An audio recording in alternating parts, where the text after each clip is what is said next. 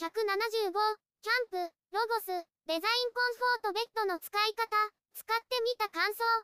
ロゴス、デザインコンフォートベッドの使い方を説明します。これはアウトドア用のベッドです。家で使っているベッドのように使うことができます。色はネイビーでデザインが施されています。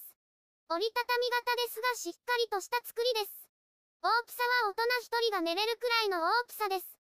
座った場合は大人3人が座れるくらいです。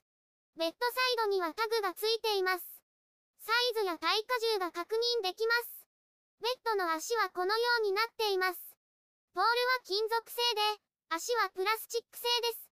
真ん中の足はこのようになります。3本のポールが組み合わさっています。少し離れてみたところです。折りたたみしやすい構造になっています。ベッドを畳んでみます。生地の部分持って上に上げます。すると足が畳まれます。上まで上げると畳めます。生地が出る場合は内側に入れます。とても軽いので簡単に持ち上げられます。自立するのでそのまま置くことができます。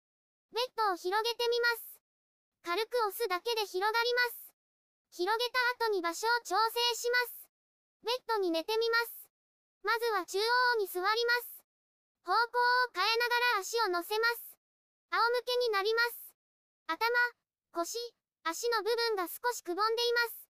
そこに収まる形になり非常に楽です。キャンプで地面に寝るよりこちらの方が、負担が少ないように感じます。起き上がるのも楽にできます。足を置いて立ちます。ベッドに座ってみます。くぼみに収まるので安定します。楽な体勢でくつろげます。大人3人が余裕を持って座れます。チェアーとして使うことができます。簡単に立つことができます。泊まり込みのキャンプだけでなく、デイキャンプの椅子としても活躍します。YouTube でたくさん動画を公開しています。概要欄からリンクを参照ください。